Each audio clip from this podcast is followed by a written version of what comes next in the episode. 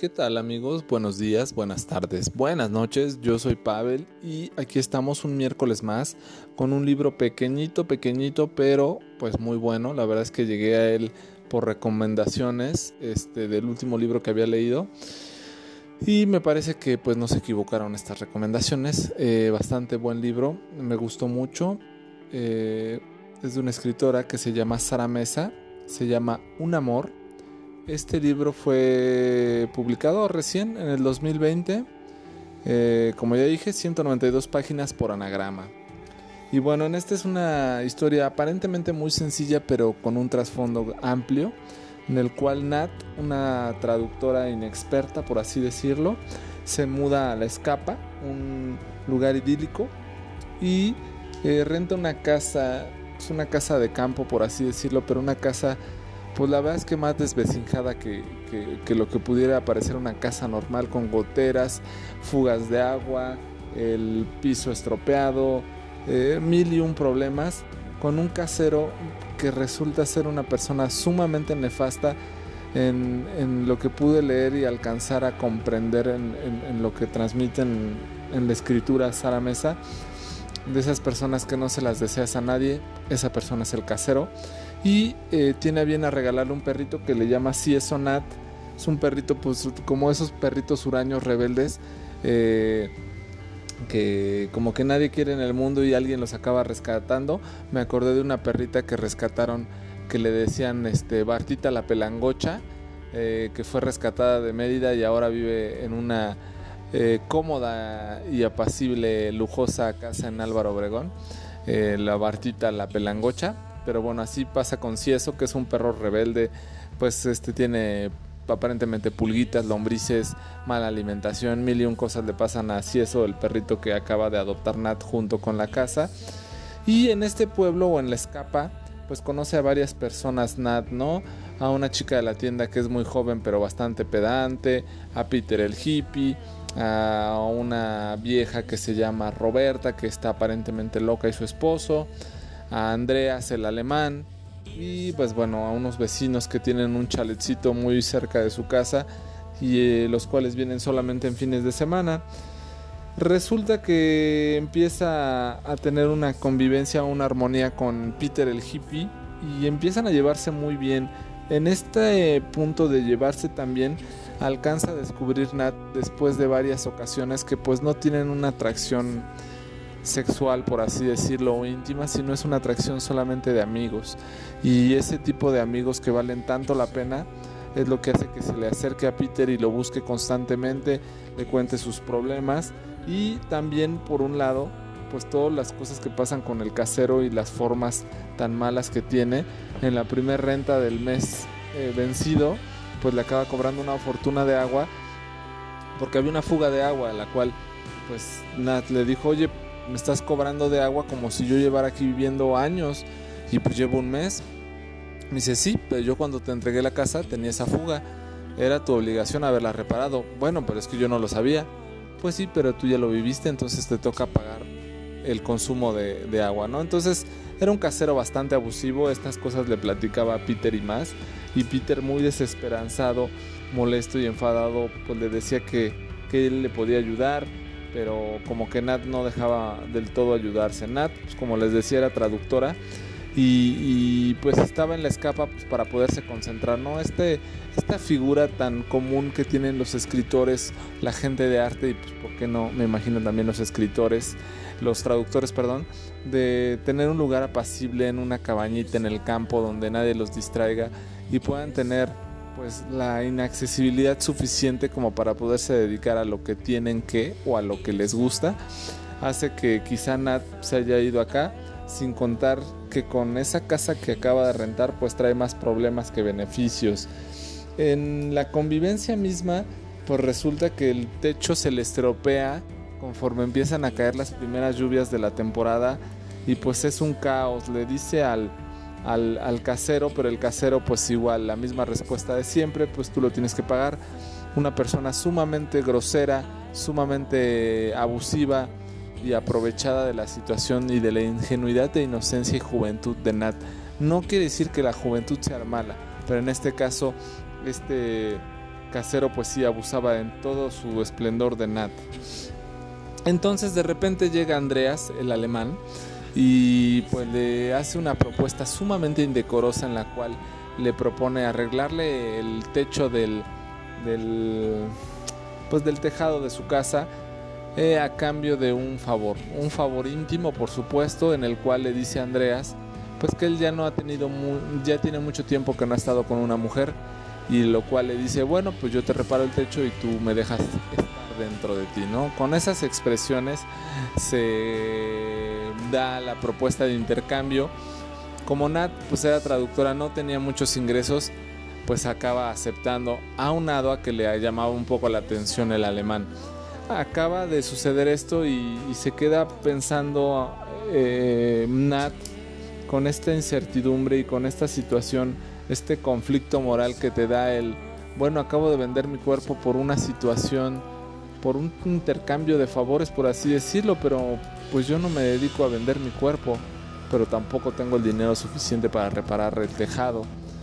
Bueno, finalmente muchas veces casi casi así son las relaciones, ¿no? Obtienes a cambio un beneficio cuando tienes una pareja y, empieza aquí un poco una, una breve filosofía sobre la convivencia, la armonía y las situaciones de pareja y el qué obtienes a cambio de qué cuando estás con una pareja, algo así. Entonces, eh, pues bueno, después de superar este trance, pues acaba volviendo a buscar a Andreas y cada vez empieza a aferrarse un poco hasta que logra entrar en su vida y pues empieza a hacerle visitas y como que ya tienen una relación un tanto más cercana o más íntima como de pareja, pero eh, para esto, pues bueno, ya sabe que, no es muy querido Andreas, ni por Peter, ni por la gente del pueblo.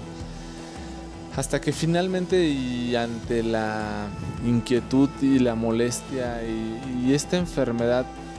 que bien lo reseña Nat en el libro, en el libro, cuando tú te enamoras o te obsesionas o te apasionas con algo que no es como tú lo esperas, es decir,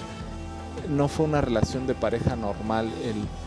tú me gustas, yo te gusto, tú me caes bien, yo te caigo bien, vamos a empezar, ¿no? Sino fue algo así de,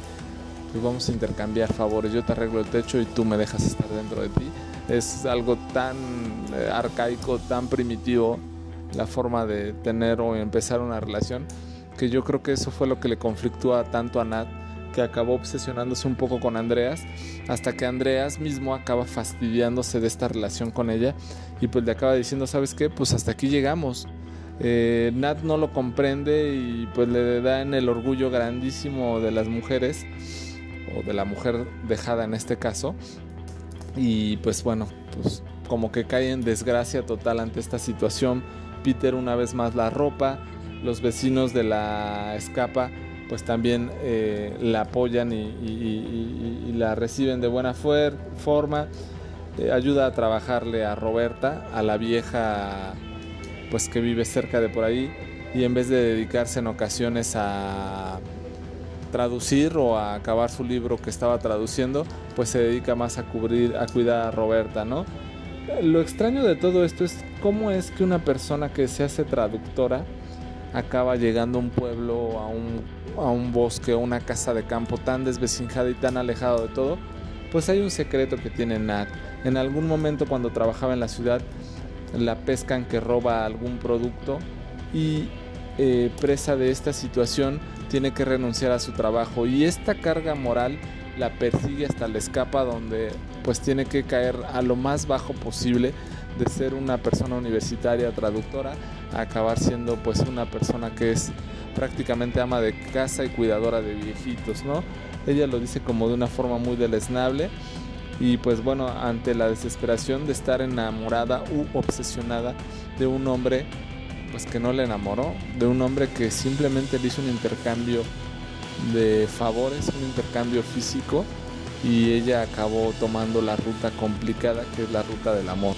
Entonces, eh, pues resulta que una vez llega a su casa y Peter ya le había dicho pues que dejara así eso el perro este que le regaló el casero, que era un perro pues muy, muy, muy este muy travieso. Y este perro acaba mordiendo a la hija de los vecinos del chaletito.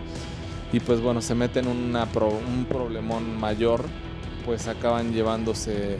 al hospital a la niña, todo el mundo anda persiguiendo así eso hasta que lo acaban sacrificando. Tiempo después alcanza a tener una convivencia con los vecinos del chaletito y pues les pide sus disculpas por la situación que le pasó a su hija y ellos pues sin mayor problema dicen no hay problema, fue un accidente, ya pasó. El seguro cargó los gastos. En ese momento el casero y como última, pensamos, última renta que llega a cobrar, pues ya sabe que no anda ya con el alemán y empieza a tratarla de una forma tan terrible, tan grosera, tan grotesca, que narra en estas páginas, tal vez dos, tres páginas, Sara Mesa,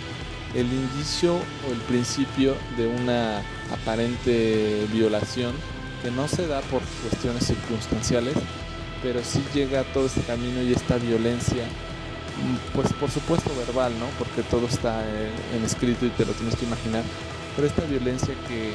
me hace pensar mucho el contexto de por qué platica esta historia Sara Mesa y, te hace pensar todo el sufrimiento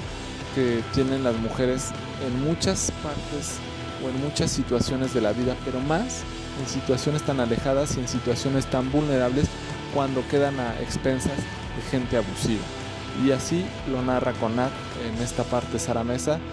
que finalmente no tiene un final feliz el libro, ¿no? No acaba este, Nat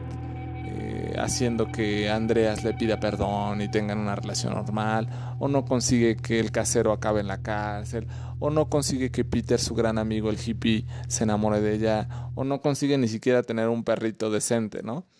Pero acaba en una forma un poco más estable y mejor para Nat que acaba narrando de una forma tan peculiar y tan extraña en este libro, cómo puede surgir el amor de formas tan extrañas como solamente puede ser en un intercambio de favores. No de la forma habitual que conocemos las relaciones o no tan ortodoxamente como pensamos que se forman las parejas y el amor